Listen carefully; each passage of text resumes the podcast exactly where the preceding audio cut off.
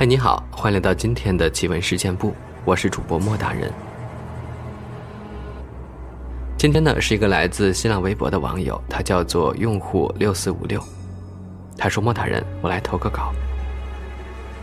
大概九五年的冬天吧，那时候我妈跟她的朋友在湖北咸宁，有一次住宾馆。那时候的宾馆，是一个房间有两个大床，女的跟女的住。”可以跟不认识的一起住的那种。然后我妈跟她朋友住进去时，妈妈看到里面那个床上已经有一个人在那儿睡觉了。他是平躺着的，年龄大概五十来岁，闭着眼睛，头发就是跟乡村那种到下巴的短发，头上还夹着一个大卡子，在被子上面还压着一件蓝色的大棉袄。床下整整齐齐地摆着一双黑布鞋。妈妈看到也没在意，就跟朋友洗漱完后锁门睡觉了。第二天早上很早，他们起床了，妈妈发现那个床上的人已经不见了，她就很疑惑，顺嘴说了一句：“旁边那个人起得好早呀，他开门我都没听见。”妈妈朋友听到后马上追问道。旁边床哪里有人了？昨天晚上我看到那床上就一直没有人睡呀，而且被子叠得还很整齐呢。妈妈听到这儿冷汗直冒，说：“不可能呀，我真的看得清清楚楚。”于是两个人都沉默了，赶紧收拾好东西退了房。后来听说，原来这间房子之前不久有一个女的病死在这儿的。我想，应该是他的魂魄留在这儿，还没走吧。兔司机撞死兔司机。他说：“我来分享一个美国恐怖小说作家洛夫克拉夫特所写的克苏鲁神话的一个独立故事——洞中兽。尽管十分困惑且极不情愿，恐怕我还是得承认一个。”逐渐占据我脑海的糟糕事实，那就是我迷路了，绝望的，彻底迷失在这个巨大的、如迷宫般复杂的猛犸洞穴的深处。我思绪混乱，晕头转向，找不到任何可以指引我走出这个洞穴的路标。我脑海里浮现出当地人向我描述的肺结核病人长期在这个洞穴中居住。最后惨死洞中的情景，我陷入了绝望之中。我的困境源于无法自救，在导游不知情的情况下，我悄悄地离开了游览队伍，然后在洞穴里禁止参观的区域闲逛了一个多小时。最后，我自己也找不到当初为了避开同伴而走的那一些偏僻又蜿蜒曲折的路了。借着手电筒微弱的光亮。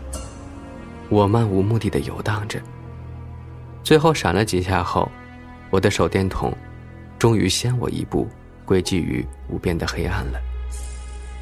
我鼓起所有的勇气，大声呼救了好几嗓子，怀着一丝希望，期待我的声音能引起导游的注意。然而，我的声音经过迷宫一般的洞穴里的层层巨石挡住，又折射回来。几番迂回之后，几乎消失殆尽。因此，不大可能被外面的人听到。突然间，我感觉自己好像听到了一个声音，正在向我靠近。是脚步声，是走路时轻轻的踩在石块上的声音。我竖起耳朵，仔细听着那个声音。在洞穴里极度安静的环境中，这个声音听起来。越发的清晰。后知后觉的我才发现，在自己的认知范围内，这种脚步声根本就不是任何正常的人类能够发出的。这个地下世界一片死寂，令人生畏。如果是导游的脚步声，那么他穿着靴子走路的声音，应该听起来十分尖锐刺耳。然而我听到的声音却是轻轻的，甚至有点儿。鬼鬼祟祟的感觉，更像是猫科动物的爪子抓挠地面发出的声音。就在我竖着耳朵仔细倾听的时候，我还发现了一个让我全身颤栗的事实：是一个四只脚的东西。那东西用四只脚走路，不是两只脚。我想象不出这个正在向我靠近的生物的任何意图。它发出的声音一直都很奇怪，但我可以确定的是，它一定充满了敌意。我开始屏气凝神，保持安静，奢望着自己可以通过停止发出声音来让这个怪物找不到我，然后离开。但这个希望最后还是破灭了。那怪物的脚步声没有停止，而是逐渐的向我的方向靠近。很显然，它闻到了我的味道，因为在这个空旷的洞穴里。气味可以轻易地传播到很远的地方，他闻着味道向我靠近了。漆黑的洞穴里伸手不见五指，这头怪物随时有可能在黑暗中向我发动突然袭击。我在自己周围的地上不停地摸索着，找到了一些从大块岩石上散落下来的岩块，我捡起其中最大的几块，紧紧地攥在手里。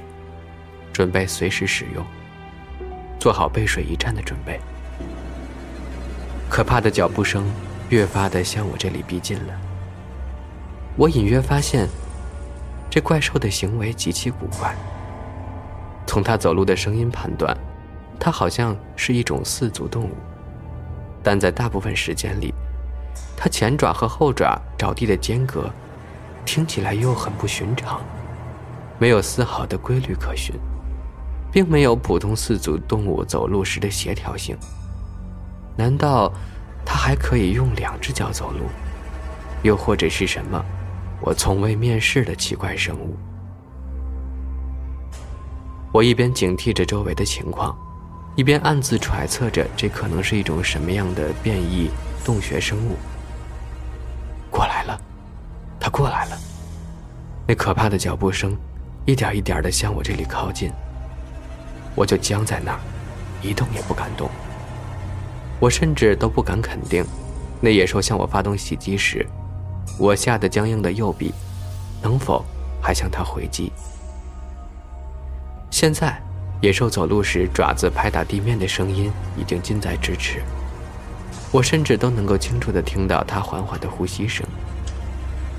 我仔细辨别着声音传来的方向，举起石块。把锋利的一角朝向它，做好了瞄准的准备。然后我用尽全力把石块扔向他。从石块落地的回声里听得出来，我几乎击中了野兽。它跳了一下，落在了旁边，并且迟疑着，没有继续前进。我调整了一下目标的方向，再一次向野兽扔出了石块。这次我应该是完全击中了他。我惊喜的听到他轰然倒地的声音，再也没有动弹。我长吁了一口气，整个人都精疲力尽，瘫软无力的倚靠在墙上。然而事实证明，我高兴得太早了。那呼吸声还在继续，他深深的大口喘着气。这时我才意识到他还活着，只不过是受了点伤。我再也不想去试探这头野兽了，而是选择向着我来时的方向全力逃跑。跑着跑着，我突然听到了一连串撞击发出的尖锐声音。没错，这熟悉的声音就是导游的脚步声啊！我已经可以看到手电筒发出的微弱闪烁的光了。光映在拱形的洞穴里，慢慢的向我这边靠近。我激动的大声喊起来，尖叫着，喜极而泣。我向着导游狂奔过去，然后瘫倒在他的脚边，紧紧抱着他的靴子，口齿不清的跟他描述刚才发生的一切。最后，我终于清醒过来，精神恢复了正常。导游告诉我，他发现我在洞穴入口处掉了队，跟大家走散了。他仔细询问了一些见过我的人，然后凭着自己对方向的直觉，从他最后一次跟我说话的地方出发，苦苦搜寻了整整四个小时，才发现我的踪迹。过了一段时间，我终于回过神来。有了导游和他的手电筒，我感觉自己受到了莫大的鼓舞，又重新鼓起了勇气，想要跟导游一起回去看看。他虽然被我击中了，但毕竟在黑暗中还隔着一段距离，还没有死掉。我想借着手电筒的光，再研究一下那头怪兽到底是什么物种。沿着我之前留下的脚印儿，我和导游结伴走回去。我们回到了那头野兽的附近。很快，我们就发现了地上有一个白色的物体。这东西竟然比反光的岩石还要白。我和导游小心翼翼地向它靠近。当我们看到它时，几乎是同时发出了惊叹的声音。在我们有生之年，还从未见过长得如此怪异的野兽。从外形上看，它很像是类人猿，头部的毛发像雪一样白。毫无疑问，这是长期待在漆黑洞穴里不见光亮形成的，也就是人们常说的漂白效应。不过，这毛发也有点过于纤细了，而且很稀疏。长度已经垂到了肩膀的位置，他的脸背对着我们，几乎是趴在地上，四肢看起来很不寻常，而且我们发现它没有尾巴。野兽的呼吸声现在听起来已经非常的微弱了。导游掏出手枪，准备向它射击。就在这个时候，野兽突然叫了一声，阻止了开枪。那叫声难以用语言来形容。绝不像是任何种类的类人猿能够发出的，就像是在缓慢的、不断的低声哀求。突然，那野兽整个身躯都开始抽搐，爪子颤抖着向我们这边伸过来。我收了回去，它一边抽搐着，一边把它雪白的身子向我们这边转过来，让我们能够看清楚它的脸。就在看到它眼睛的那一刻，我心里一阵发慌。简直惊呆了。他的眼睛是黑色的，乌黑发亮的黑色眼睛，跟他雪白的毛发和皮肤形成了鲜明对比。他的眼睛同其他在洞穴里居住过的动物一样，深深地凹陷在眼眶里，虹膜由于看不到光亮而完全退化了。我更加仔细地观察了一下他的眼睛，发现他的面部并不像普通的类人猿那样长着突出的下巴。但是毛发要比类人猿浓密得多，鼻子很突出。我和导游注视着这头神秘的野兽，它微微张开了厚厚的嘴唇，发出了一些微弱的声音，然后便死去了。导游紧紧地抓住我的大衣袖子，疯狂地颤抖着，手电筒也随着一起抖动，光亮在洞穴的墙上一闪一闪。投下诡异的影子，我一动也没动，直挺挺地杵在那儿，眼睛死死地盯着死去的野兽，充满了恐惧。过了许久，我们终于不再感到害怕了，取而代之的是对他的疑惑、同情、敬畏，因为他在最后发出的声音，和他向我们伸出的爪子，告诉了我们一个可怕的真相。我杀死的这头野兽，洞穴里的未知生物，其实是，或者说，曾经是一个人。相信也是一个走失在这个洞穴中的人吧。终于找到了同类，没想到却被误杀了。真的是好悲惨的一个故事呀。